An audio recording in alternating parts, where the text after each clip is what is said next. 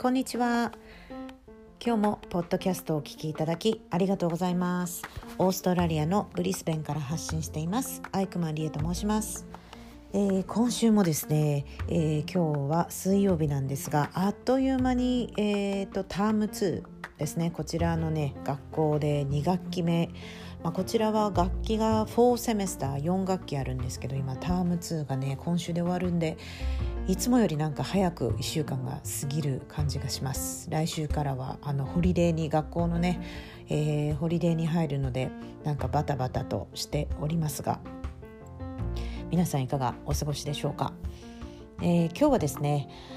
えー、っとさっきツイッターで見たトピックがあったのでそれをちょっとあのヒントにあの海外移住に向いている人ということをテーマにトピックとしてお話ししたいと思います。はい、えー、海外移住っていうのはまあ最近ね結構昔人頃に比べて昔って言ってもまあ15年ぐらいですかね私の親が海外移住をね私が日本にいる時大学生の時にいきなりタイに移住したんですけれどもいきなりね何にも関係ないのにある日突然じゃあタイに移住しますって言って私は日本の東京で一人暮らし実家に一人暮らし状態であのいたんですね。でまあその当時90年代だったので本当にインターネットもまだまだ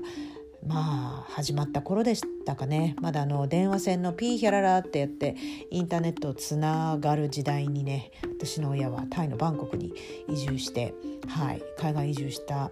あの経験がありますね。まあそれを追って私も結局その日本から最初の海外移住っていうのがタイのバンコク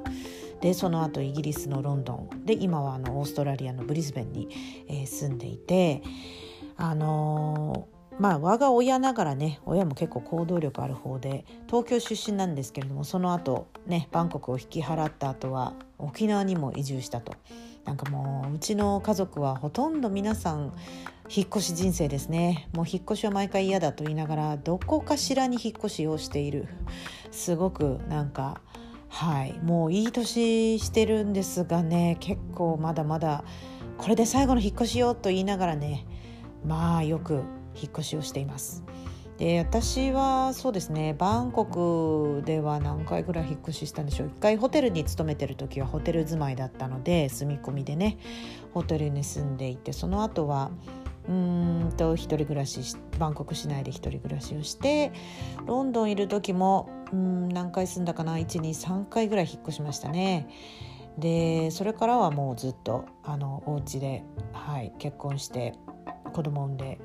あの最後のお家に住んだのは何ででしょう？まあとにかくロンドンは12年住んでいてですね、まあ、海外移住国を変えて住むっていうのは結構ストレスがあると思うんですね。その国に対する知識があるかないかにもよるんですけれども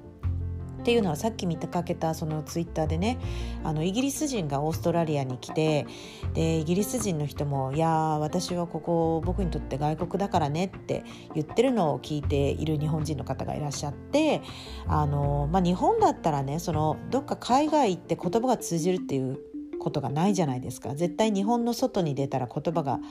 まあ日本語じゃないということなのであの全て外国その何て言うのハードルが高い感じはしますよね。でも英語圏の人だったら例えば英語の国英語を話す国に住むんだったら難易度はやっぱり低いですよね。日本人が外国に住む、まあ、絶対外国に住むとなったらやっぱり英語もしくはその現地の言葉何語にしてもを話さなきゃいけないと思うんですけども英語圏の人って例えばイギリス人の人がオーストラリアとかアメリカとかニュージーランドとかね、えー、カナダとか行ったら行ったで言葉の面では苦労しないからいいですよね。でもやっぱりそのその人たちにとってもね違う国に住むっていうのはななんて言うんでしょう慣れる人と慣れない人っていうのがいるんですよね。そのやっぱり文化文化言葉だけじゃなくてねその身の回りのそのことだとかまあ、もちろん自分のホームからアウェイになるっていうことは自分の友達だったり家族だったりと離れ離れ離れ離れになるっていうことですよね。で現地でまあ家族がいたりそのパートナーがいたりあのいても結局自分のそのベースとなって育ってきたあのところをね離れて住むっていうのはかなりなんでなんて言うんでしょう覚悟がいるというか最初の頃ってやっぱりホームシックとかねなったりするとは思うんですね。でじゃあどんな人がね海外移住に向いてるかって思うと結論から言いますとやっぱりそのその現地の国でのねあのいいところをやっぱり好奇心を持って接することができる人じゃないかなと思うんですね。あの何事もこう食べ物にしたって言葉にしたってこうやってみようっていうこうなんて言うんでしょうアチチュード態度がないとなんだろうねこう日本の例えば、まあ、もちろんね日本の食べ物が恋しくなったりしますよね。であのまあ今の時代住む国によりますけれども、まあ、ある程度日本の食べ物も手に入りますし、まあ、高くはなると思うんですけどもねあのでもどれだけ現地に溶け込めるかっていうのがキーポイントになると思うんですよ。で溶け込めるっていうのはその海外移住のねそのパターンにもよりますけどもやっぱり日本人の人と一緒にいるのか現地の人ともねこう交流ができるかによってその人のその移住先での幸せ度っていうのが結構変わってくると思うのでやっぱり私の経験からタイに日本からタイに行った時はタイ語もでまあ仕事するのには英語を使ってたんですけど英語もはもう大したことじゃ大したレベルじゃなかったんですね。でいやでもね初めて私中国語はそのバイリンガルとしてある程度喋れたので初めてその国の言葉がわからない国に住んだんですよ。これがね英語だったらまだ中学から皆さんまあね英語なんか馴染み英語圏に行くんだったらある程度読めるじゃないですか。例えばこのバスがどこどこ行きとか、えー、駅だとかバンコク行った時はね全部タイ語なんですよローカルの言葉が。でそのローカルの言葉を知らないまま生活するっていうのはねなんかこうなんか視力を奪われたりとかねあのなんか見えるもの見えるはずのものが読めないとかなんかそういうねすごく今まで経験したことのない、えー、なん感覚に陥りましたね。まだそのアメリカ行った時とか留学とかねえー、台湾とかだったら漢字である程度例えばこれが牛肉麺とかねレストラン行ってこれが何鶏肉とか豚肉とか分かるじゃないですか。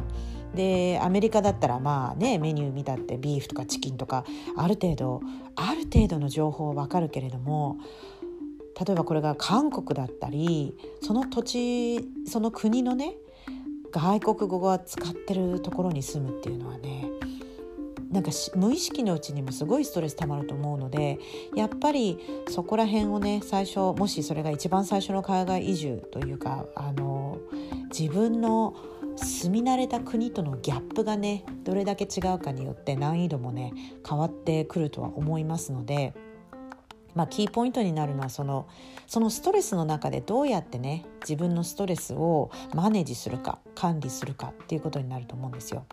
うん、やっぱりあの出張でも長期出張とかでもそうですけれどもその国でね自分なりにこうハッピーに過ごせるあのソリューションというかあのやり方をちょっとあの考えておかないと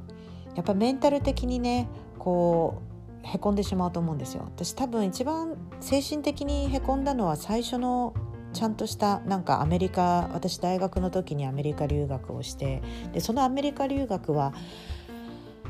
何て言うんでしょう学校のねあの私国際学関係学部で必須のプログラムだったんですね。だからその同じ学部のみんながある程度まあそれが50人60人ちょっと人数は忘れてしまったんですがみんなで行くその大学に。で寮に住んでネイティブの人とルームメイトになって初めてのそういう英語圏でのね留学だったんで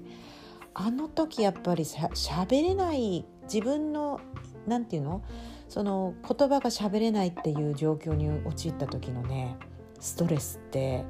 すっごいものありますよね。だからまあ私いつもねこう海外にいて留学生とかが来ますよね。イギリスなりオーストラリアなり、まあ、今もね大学生教えたりしてるんですけれども、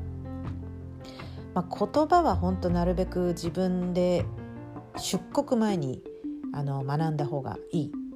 本当にもしできるんであれば、まあ、それがタイとかね中国語圏とか、まあ、それでもやっぱり自分が行く渡航する先の国の言葉はねある程度あの何て言うんでしょう。学んでいった方がセセトルダウンする時間がねあの節約できると思います。でまあいろんなね状況があると思うのでただやっぱりそのイギリスの人だってね言葉が通じて違う国にオーストラリアに来てで結局慣れないから帰ってしまう人とかもいるんですよね。うん、えでもじゃあだって言葉通じるのにしかも英語圏で文化もね例えばクリスマスを祝ったりとかこう白人欧米のね中でもやっぱり慣れない人はこう移住した先でこう幸せになれないっていう人がいると思うんですよね。あのイギリスでね、えーと、なんだっけなちょっとテレビのタイトル忘れちゃったんですけどもあ Wanted, Wanted Down Under かな。私が将来イギリスにいる時に将来はオーストラリア行くだろうと思っててでイギリスのテレビ番組でイギリス人の家族が誰かがとってもオーストラリアに移住したくて例えば奥さんなり旦那さんなり。で誰かがあの絶対に移住したくない。でそれであの試しにその番組がねオーストラリアに家族をじゃあ連れてっていろんな面からお家の例えばコストだったり仕事面だったり学校だったりそういうのを体験1週間体験してこうピラピラピラってこうねあの行くか行かないかその家族内で投票する最後にして結局移住するかしないかみたいな決めるっていう番組があって、まあ、いつも面白いんですよね。ああいうふうにすごいあそうなんだってこのねお試しで1週間行ってみてこの国どんなんだろうっつってこれは自分に合うか合わないかっていうね。うん、心が変わる人もいるし変わらない人もいるんですけども、まあ、それがね最初のハネムーンの時にやっぱりここはいいところだなって思う人もいるだろうし本当にね長期的にやっぱり住むとしたら現地の人との、まあ、交流も欠かせない交流ができた方がやっぱりお得な感じはするしまあ何て言うんでしょう。言葉が分からなくても生活自体はできますしね。あの人それぞれのスタイルでやると思うんですけども。まあ得てして言えるのはやっぱりオープンマインドで現地の人となるべく現地の生活が楽しめる。そしてこうなんか常にね自分の国だったらこうっていうふうに思ってるとねだってその国はそうじゃないんだからやっぱりストレス溜まっちゃうと思うんですね。日本だったらこうなのにっていう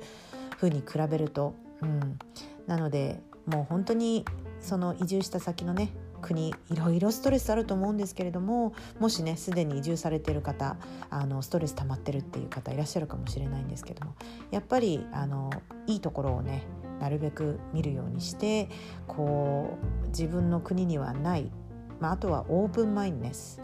うん、あんまりこうねイライラっとしないでそのこれをする文化はこここうだからってなんでこうするんだろうとかまあちょっとその理由を考えてみたりね。するとこうなんか客観視できるんじゃないかなと思います。ということで、えー、今日は海外移住をする時に向いている人はどんな人か。で私の答えはやっぱりオープンマインドで現地のもう生活にあの慣れることができる人。じゃないかなと思います。で言葉も、まあ、もちろん大事なんですけれどもやっぱり言葉ができてもできなくてもその新しいことにね挑戦するとかあの自分をこうなんか新しいやったことのないことに飛び込んでやってみるっていうそういうなんかあの態度でいるとまあ現地の友達もできたりいろんなことをね学ぶことができたりすると思うので皆さんもし海外移住を考えてらっしゃる方是非頑張ってください。そしてもしすでに海外にいらっしゃるという方ストレス溜まっているようであればやっぱり自分なりのねストレス発散方法をねあの考えて、まあ、私だったらやっぱりこう家族とね話をしたり、まあ、友達と話をしたりあとは食べ物を食べたりですね、うん、やっぱり日本が例えば今の時代ねちょっと今コロナでこう帰りたくても帰れないっていうストレスがあると思うんですよね。うんそしたらやっぱりたまには自分をこうご褒美にね日本食食べたりっていうことでたまには発散しないとストレス溜まってしまうと思うので皆さん自分なりにねこう自分のこうマインドをコントロールいい方向にできればいいんじゃないかなと思います。では今日も皆さん、えー、ポッドキャストをお聞きいただきありがとうございました。Thank you for listening. See you next time. Bye.